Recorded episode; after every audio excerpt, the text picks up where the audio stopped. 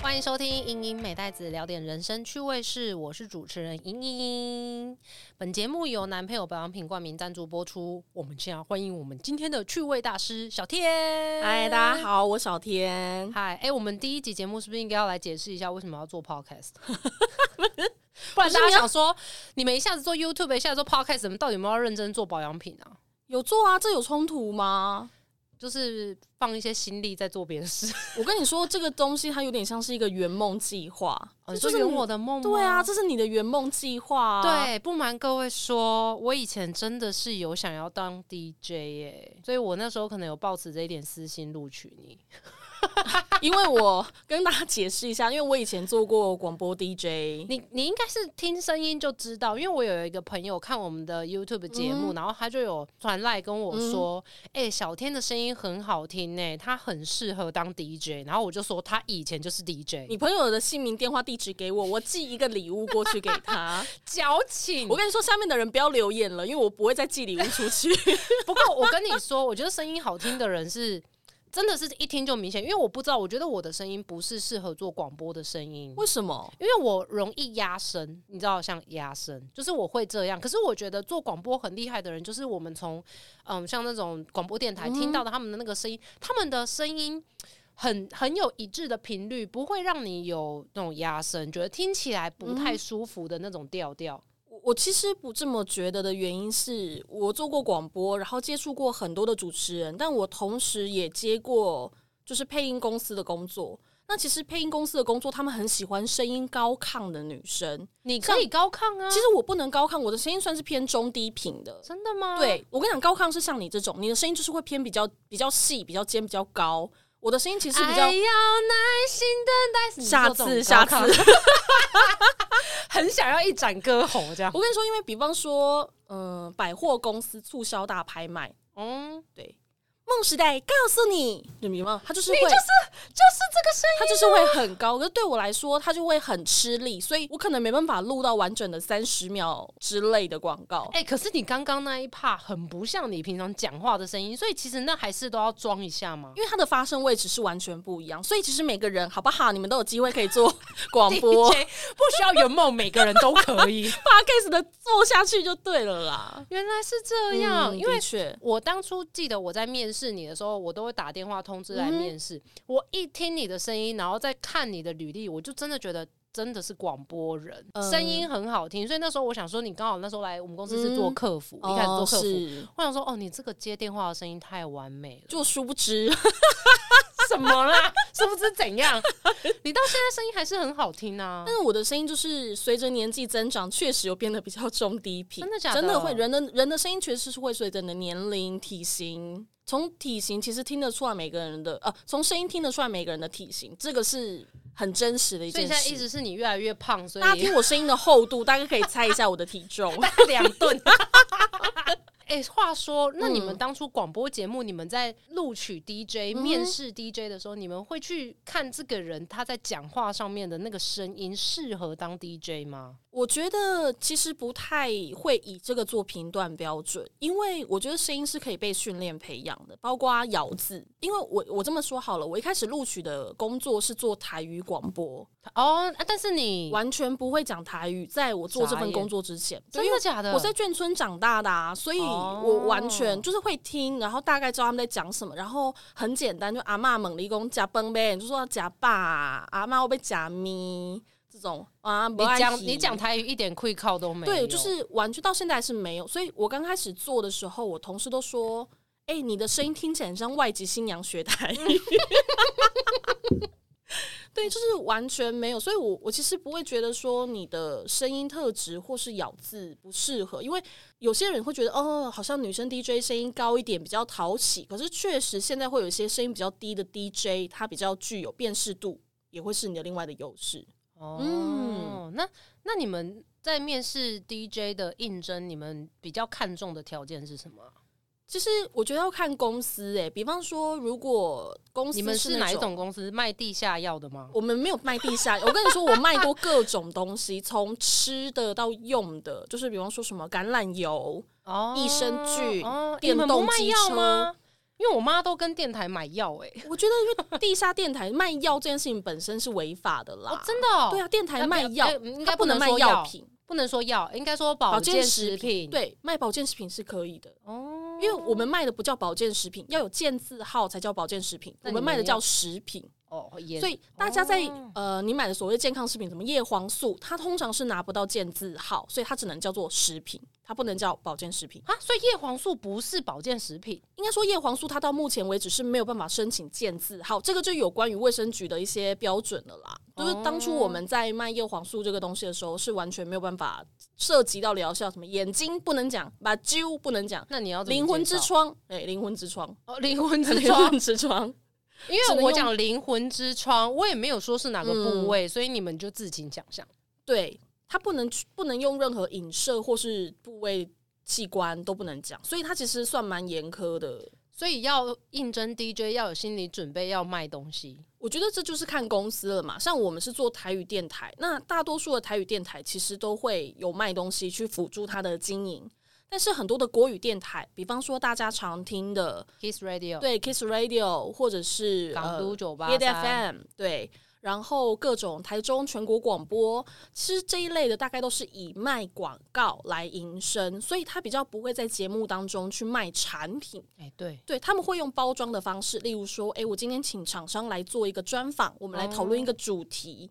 但他不会直接在节目上说，现在一组三百九，大家打电话进来，不会有这种事。哦但是你们的是卖商品，对，我们就是直接在节目上说，现在一组一千五一个锅子，然后买两组送什么，或是卖寝具，我们也卖过。所以这会成为你们在应征 DJ 的时候现场考的题目吗？比如说，你就随便拿了一个杯子，然后就说好，你现在要卖这个杯子，嗯你怎么卖？这种没有诶、我记得我当初去应征的时候很荒唐，就是我当初是在最后一个报最后一个报名的，就是我还记得接电话那个人跟我说：“哎、你是最后一个了。”诶，我还说真的假的？他说原本我们到十二点截止，可是我大概是十二点二十分打去，什么什么打电话报名，对为什么是打电话去报名？没有，他就是打电话报名。就是我是在开车的时候听到那个广播广告，说他们在找 DJ，然后它是一个国语的电台。然后后来我去应征才知道，说原来是他们的姐妹台，就是台语的电台要找主持人。哦，对，所以我有点是半半半被被骗骗去的。对，但就是很有趣啦。就他去的时候，他就跟你说，那你就准备一分钟国语、一分钟台语的自我介绍，跟三分钟的才艺表演。哦，那你还记得你当时自我介绍写的什么？其实我不我不记得，我只记得我台语讲的很烂。然后我就看那个董，就坐在前面的是董事长、执行长跟节目部主管，然后还有一个客服部主管，就等于是四个你的直属长官，他就坐在那边看着你。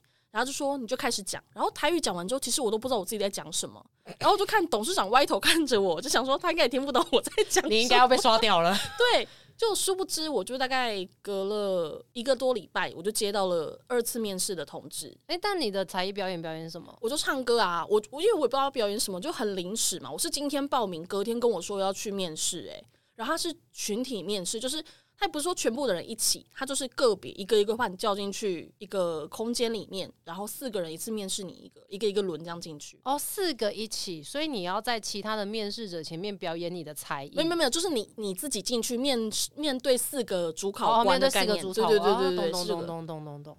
但你就是唱歌好普通哦，对啊就就就没有亮点啊。对啊，因为我那时候去的时候我还很紧张，我还叫我一个朋友陪我去，因为你就想说哇，电台也也不知道真的假的，你就很怕被骗。对，我就他那时候刚毕业，我就还找一个朋友陪我去，然后你就在那边看有人在那边弹吉他，有人在那边吹什么吹陶箫笛、哦直笛，然后有些人在那边拿响板，就想说哇，大家多才多艺。响板呢？对，小小出现，你说那个咔咔咔咔咔咔咔，还说到声说就那一类的那一类的，我就傻眼，然后我就跟我同学说怎么办，我们要不要先走？然后我同学说来都来了，不然你就弄完就再走吧。我觉得应该是说唱歌这个本身没有问题，可是我觉得如果要好笑的话，应该要说我要来我的才艺表演是怎么在一首歌里面连续破音，这就算是才所以，艺。所以我觉得因为，唱歌谁都会啊，可是他有可能就是要找一些我不知道，其实我到现在还不知道当初录录取你的关键到底是对，什么因为他二次面试的时候就是警长跟你，然后他就跟我说，嗯，我看了一下，那如果说你要加班的话，你 OK 吗？可能会搬到重的东西，你 OK 吗？就是一些工作上的需求。然后讲一讲之后，我就想说没什么问题啊。他就说好，那你什么时候把资料交一交，你就可以来上班来上班了。然后我就说啊，你不要再考虑一下吗？然后他就傻眼，他就看着我说：“这个问题是我要问你，你要不要再考虑一下傻眼。那像你们这样第一天上班直接昂昂线？”吗？没有没有，不可能，他会有前期培训，但我们前期培训的时间很短，因为那时候是我跟另外一个男生同时被录取，我们等于有两个哦一人，次录取一次录取两个。然后我们两个培训的时间大概只有一个多礼拜，我们就上线。但上线也不是你一个人就对着麦克风讲。我我相信大多数的人可能会觉得，哈，我要讲什么？然后电台有一个很妙的东西叫做静音政策，就是静音。对它就是一旦我这样不讲话两秒，它就会跳掉了，就是听众现在就听不到你讲的接下去讲的任何话。听众会听到什么？他会听到一段轻音乐，就是系统设定的。那你就要去拜托工程部或是节目部的人，赶快帮你把那个静音政策调整回来。但是这对于公司来说就是大忌，因为你有可能在中间断讯的过程当中，外面没有人发现，你自己也不会发现断断掉了，因为你自己听不到正在 on 的节目，外面的人才听到。哦，那如果外面监听的人又没注意到，有可能播了客户的广告，应该要播，但是静音政策的关系没播，这个很严重。哦就是曾经有一间公司有一个广播电台，因为这样跟麦当劳的关系，然后打了官司，赔了麦当劳很多钱。啥耶。嗯，所以这个问题蛮严重。那为什么要有这个静音政策？它不能就空吗？呃，因为照道理来说，你如果开车开一开，听到广播忽然空了十五、二十一分钟，你就会想说，哈，什么什么啊，意思？是不是频率跑掉了？对，或者是你会想说，是不是你的机子出现问题？所以它通常为了确保一个收听的品质，它会跳静音政策。那如果你不小心就是哽住呢？比如说我就是一个不小心可能喝水呛到，然后我整个咳到我没有办法继续广播的时候，因为你咳嗽也是有声音会传出去的，所以它不会静音。哦你说完全不知道讲什么，有些人会就愣在那边。比方说，你问我说：“呃，你觉得你帮我形容一下这个牛排有多好吃？”然后我就。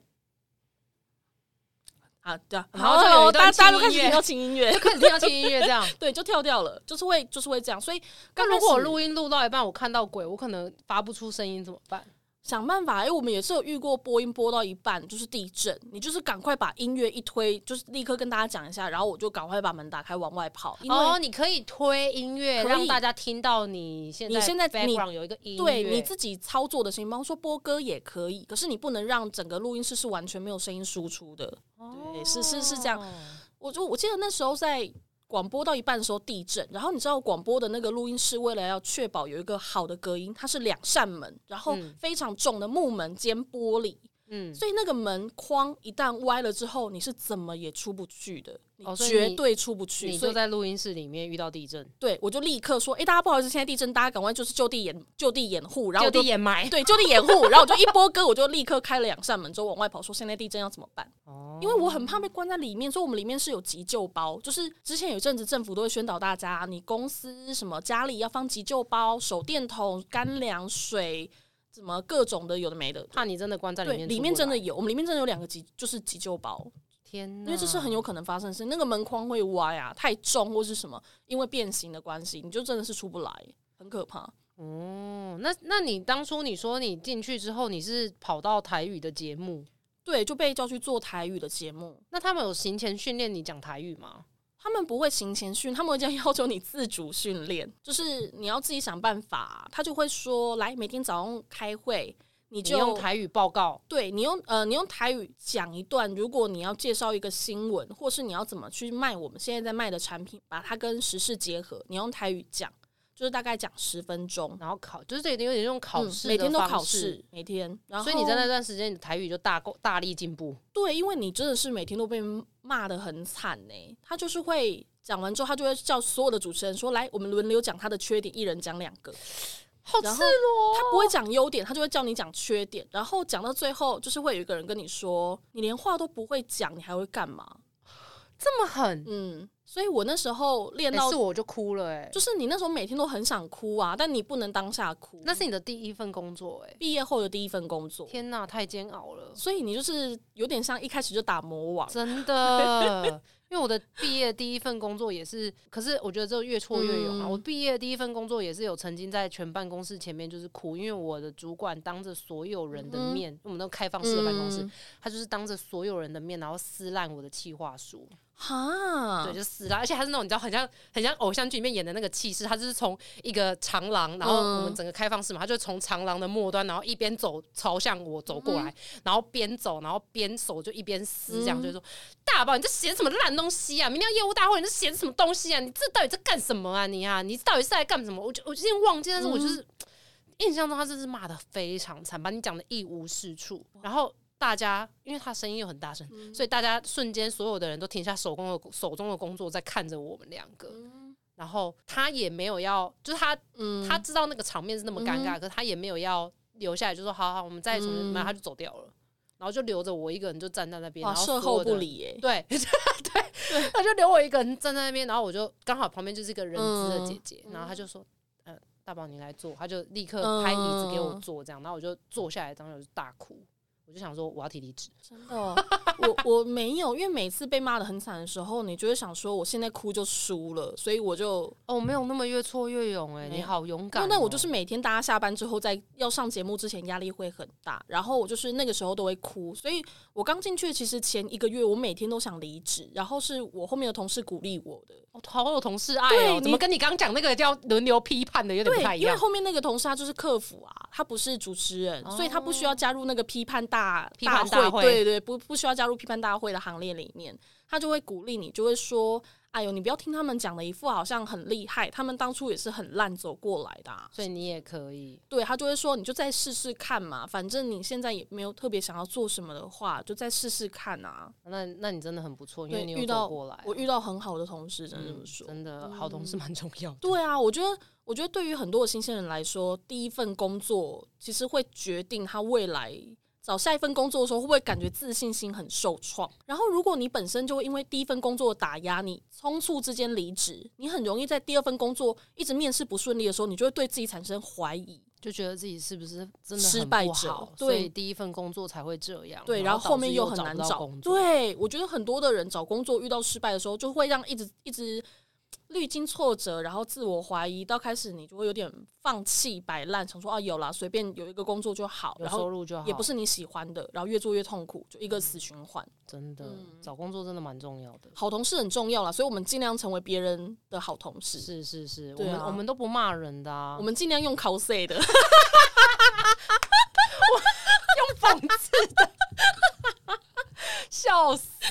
哎，那你后来成为 DJ 之后？有轮到你面试别人的 机机缘在笑什么？有啊，因为因为你一讲，我就想到我们之前不是在聊这个吗？就是在聊说面试别人发生很有趣的事。因为前一阵子你陪我面试嘛。对对对。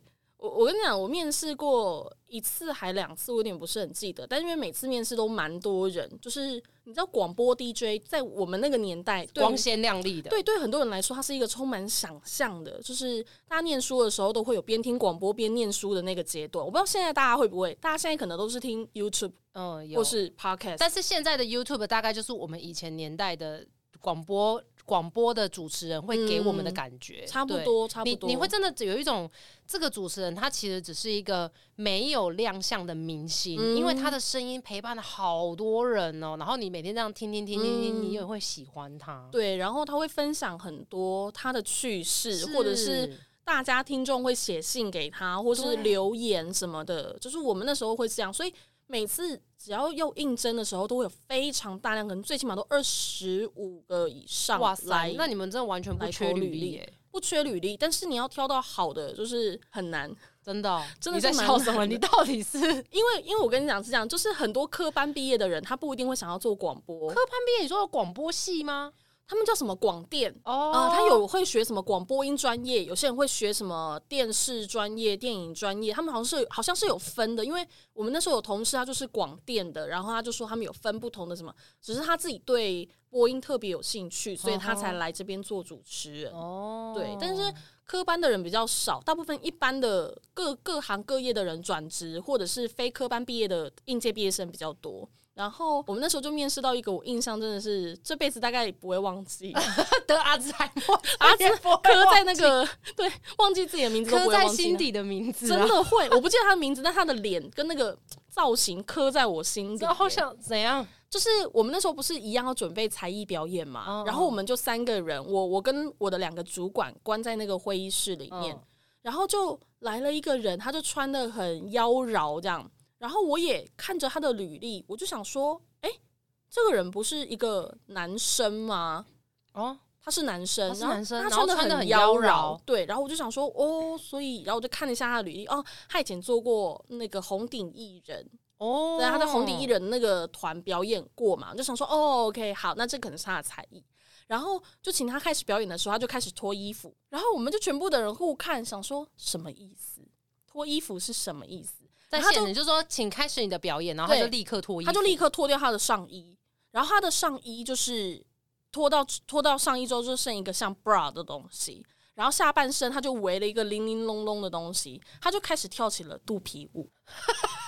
你知道我，我跟我的主管就是两个人用斜眼这样互看，然后真的是傻猪，当下傻猪哎，然后就想说哇，没有，对对，他跳肚皮舞不是应该要有音乐吗？他有用手机就是当场播一下音乐，那是他自己唱，噔噔噔噔噔噔噔噔噔噔，然后我就想说，哇塞，他真的是，我觉得才华洋溢耶，对，如果我是老板，我应该会录取他，我就想说，哇塞，太棒了，这个人真的是。我觉得很有点，很有梗，很有梗。对，因为我们，因为你们有时候还要出去做舞台啊，对，这种超超适合的。我跟你说，做做签唱会或是做什么主持都不需要这个，但是我们有一个场合超级需要这种，就是听友会。我们每年都会办一个听友会。然后你就是会很需要这种人出来做一点才艺，对，大家就会很轻松，因为你就觉得哇，主主 key 有人扛，有人扛了，对。但是后来公司没有录取他了，我就觉得很可惜。就是老板的考量，老板就希望大家的。气质看起来比较相近一点，他不想有一个特别突兀的同事，这样就是，所以我说，就有时候人格特质或者是公司的调性会取决于你能不能够被录取嘛。哦，也不见得是说你很有才艺，或是你很会讲话，或者是怎么样，对，或是很适合当 DJ。对我觉得声音特质好的人，他可能也比较适合去做配音员。配音员吗？对，因为像我们有的同事，他就是不是做主持人，但是他一个人的声音可以变换成七种。你说蜡笔小新那种吗？类似类似，但是我们配音就会很多，像比方说我们刚才讲的百货公司的促销广告，它也会是配音员的工作范畴，或者是儿童读物，现在会很多有声书，它也会是配音员的工作范畴。就是他的他的选择非常多，甚至我还有接过一个 case 是配零二零四，在我那个年代。那你现在要来一段吗？我不太方便。来来来。来一段，我跟你说，那个真的是会被剪掉，因为我那时候录了蛮长一段时间的零二零四，然后你一个人要配三个角色，所以你除了要改变自己的咬字、声音，还有你可能要透过一点后置的方式去辅助。真的假的？就是那时候，那时候还在零二零四的经验默契。不是你有想要录零二零四？我想听，我想听啦！哦哟，不方便啦，这个真的是会会被检举，哎，会有人检举我们吧？就第一集直接被检举啊，就再也没有第二集了。第二集开始只能聊一些公部门的，就是跟大家说最近那个教育部颁颁布什么，就是可能我们被勒令要讲一些正面的东西这样。对，哎，不要不要那个，我们没有讲哦，不要检举我们哦。哎，那你像你们做配音的话，这个也是属于你们工作范范围的一个内容，还是说，其实你如果成为了 DJ，比如说我知道有一个 DJ 叫做小天，然后他的声音我很喜欢，然后我请他接 case，那就会变成是你的额外收入，这样吗？嗯，通常是这样，但是要看公司愿不愿意让你接，有些公司他会明文规定不能接外快。啊，所以比方说，有些主持人他会偷偷的接婚婚礼场，但是不不公开，因为对于公司来说，我是培养你成为有知名度的人，但是你现在出去外面赚的一分钱，我都拿不到。公司跟艺人的感觉一样，概念上是这样，所以有些公司会明文规定不行，但是我们那时候。我我后来待的公司比较没有规定这个部分，所以我后来就有接，到加上我从广播离职之后，中间有段时间就算是 case by case 这样。天哪，那你现场要来一段你之前广播 广广告接的 case 的吗？广告，哎，我好喜欢听你刚刚讲的那个哦，因为我觉得你刚刚讲那个梦时代的那个。那个完全就是很不像你，然后一听就是会觉得广播的声音呢。就其实是它需要一种比较，因为你知道促销它会需要很高亢、很激昂，所以它声音要很很提。但对我来说，我的声音是比较偏中低，大家也听得出来。或是我在做节目的时候，我都会比较被安排到做那种凌晨或是半夜的时间就间，是想要有一些低低嗓低对低嗓低沉的那对种会比较比较适合陪伴入眠，或者是早上刚起来的时候不用那么太刺激，不会太刺耳的声音。哦所以有时候这个是声音特，像我我接这一类的配音广告就比较不多，因为这种高亢的声音，他们就会有更好的人选。那你都接什么？房地产？零二零四，什么 什么什么？你知道我大概就会接一些比较，我其实广告就是这种插播广告接的比较少，我就是像我说我接这种零二零四比较长一段，可是零二零四也要甜呐、也是要高亢啊。你那种低嗓，你这样不是听零二零四了就没也可以有低吗？嗓啊，就是它会有那种。现在你想要过来吗？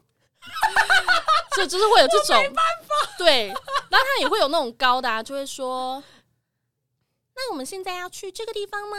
嗯，人家不想哎、就是会有你知道两种完全不同的差别。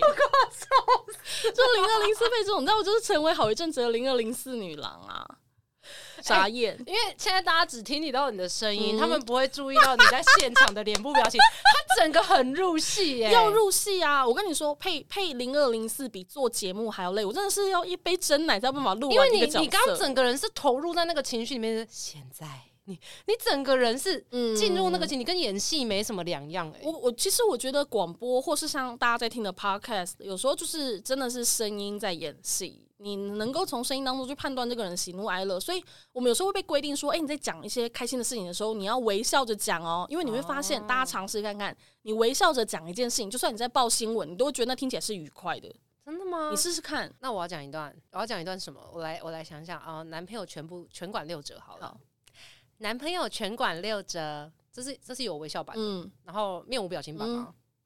男朋友全管六折，有没有？你你他的声听你也感声音其觉出来实会有差，就是你的语调会上扬，因为随着你的口口型出来的声音，它是会有细微的差别的。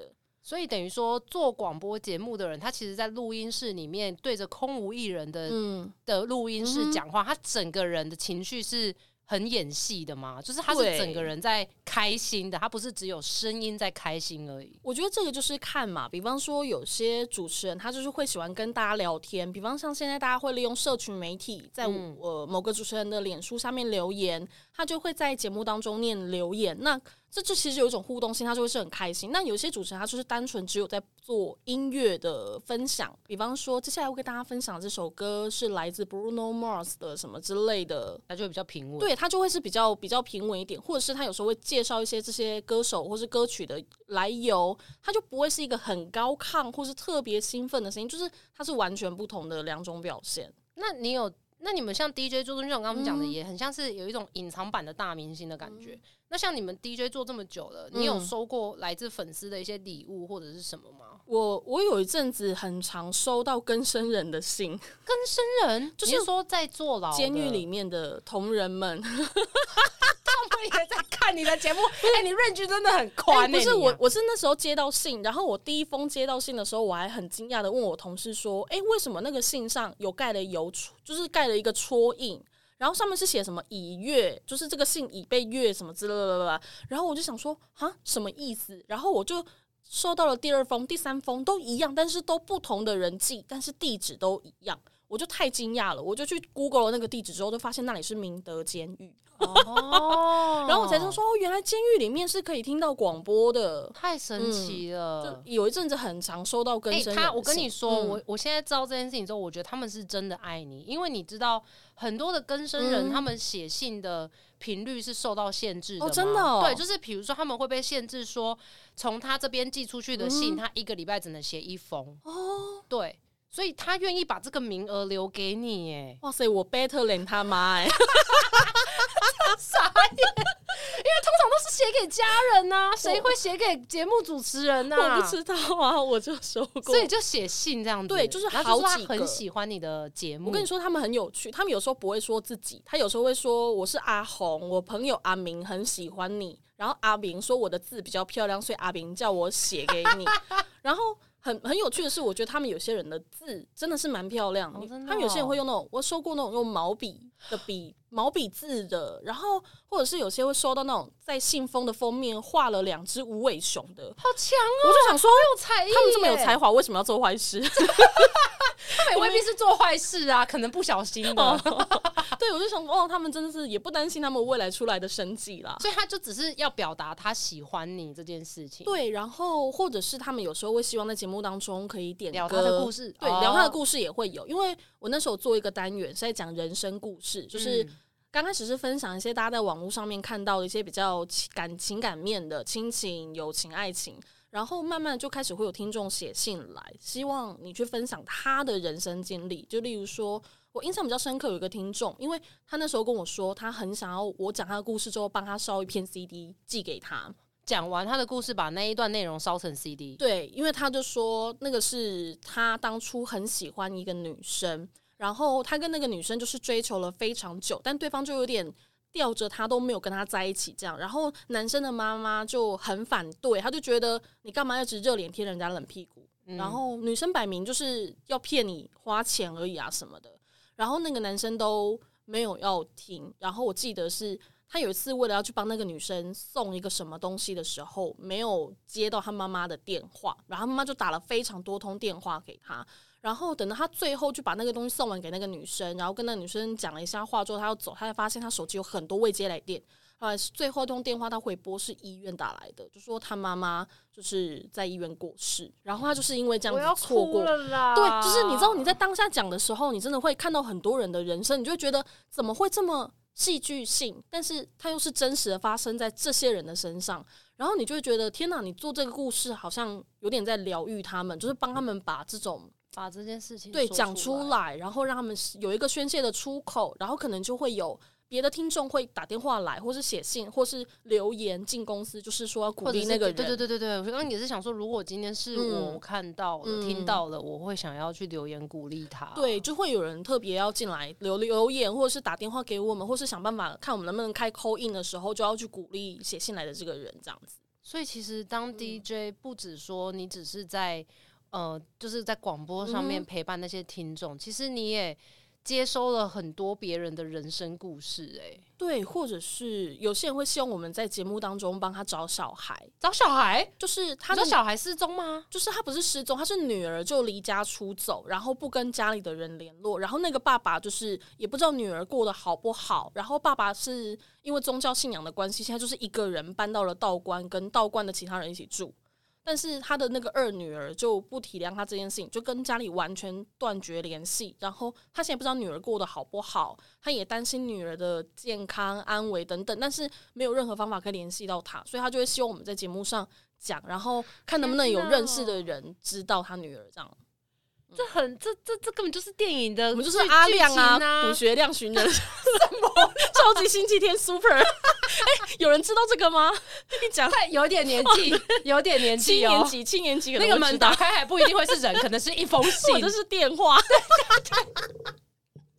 大家可能听众没有，如果呃八八十年次应该还还八十出头了，九十就不知道了。我跟你讲，大家上网搜寻一下《超级星期天》，或是寻人任务补学量，你可能会找到一点片段。傻眼！哎，那时候很好看，好不好？我们就我那时候有点觉得自己在担任这样的角色，我觉得很有趣，比我比我比我所原本你哭什么？因为我觉得很有趣，而且我是觉得有点笑到哭，因为比我所以为的 DJ 的工作其实更。更加的丰富，跟更加的嗯，我没有想到，居然你们会遇到那么多的事情。所以我说，有时候是真的是跟公司的调性、你的营运方式会不同。说说像我们刚才说的 Kiss Radio 或者什么全国广播这一类，他们比较不会有接 call in 这件事情，所以。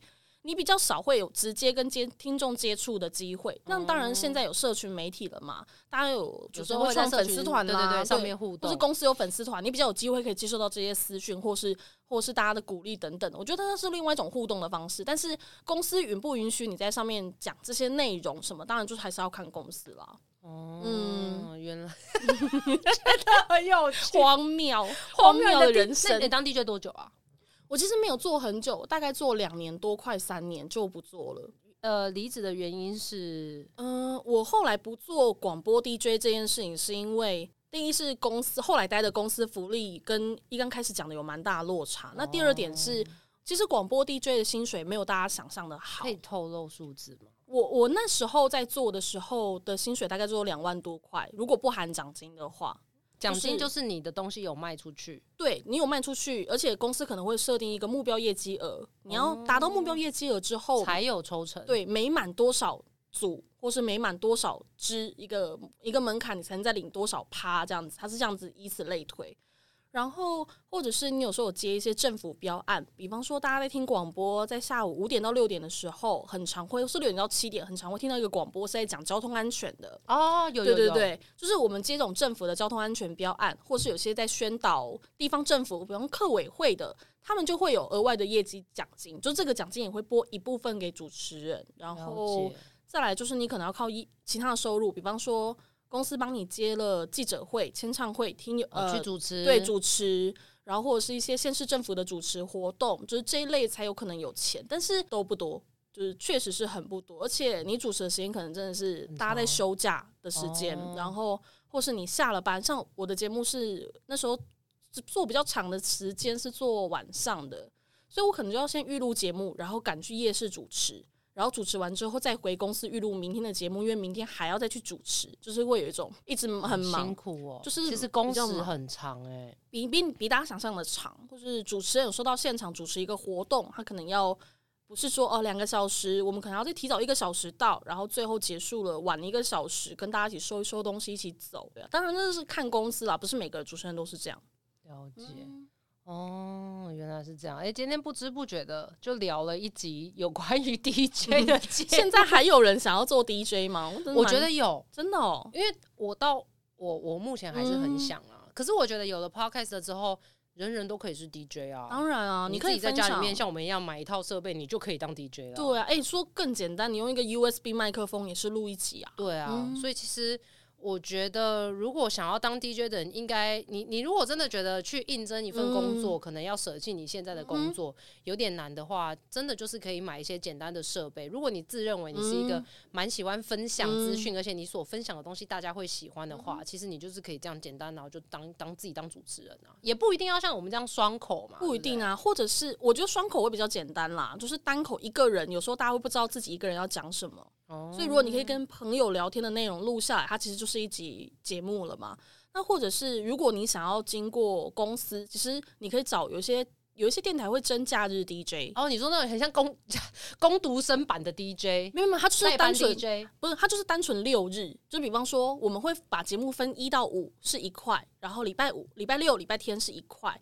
那有些节有些公司他会特别要找六日的主持人，你就是六做六日，对，只做六日，然后只有节目时间去，然后他可能就是算你时薪。哦对，也还有也有这种，就是我知道目前现在有几个电台都还是有在找。就当做是一个斜杠的其中一环，就对了。对啊，因为其实我觉得做 DJ 有个好处，就是它会帮助你训练你的逻辑能力，哦，你说你的口条吗？就就是是你你在讲话的时候，你会知道你接下来要讲什么。嗯，一件事情你要讲，你应该要从什么开始讲，才不会一直反反复复的这样。对，然后你要怎么去把你看到的一个新闻资讯或是一个一个内容去消化吸收成你自己的口语，然后正确无误的分享出来。哦，我觉得他对于逻辑训练是蛮有帮助，蛮有帮助的。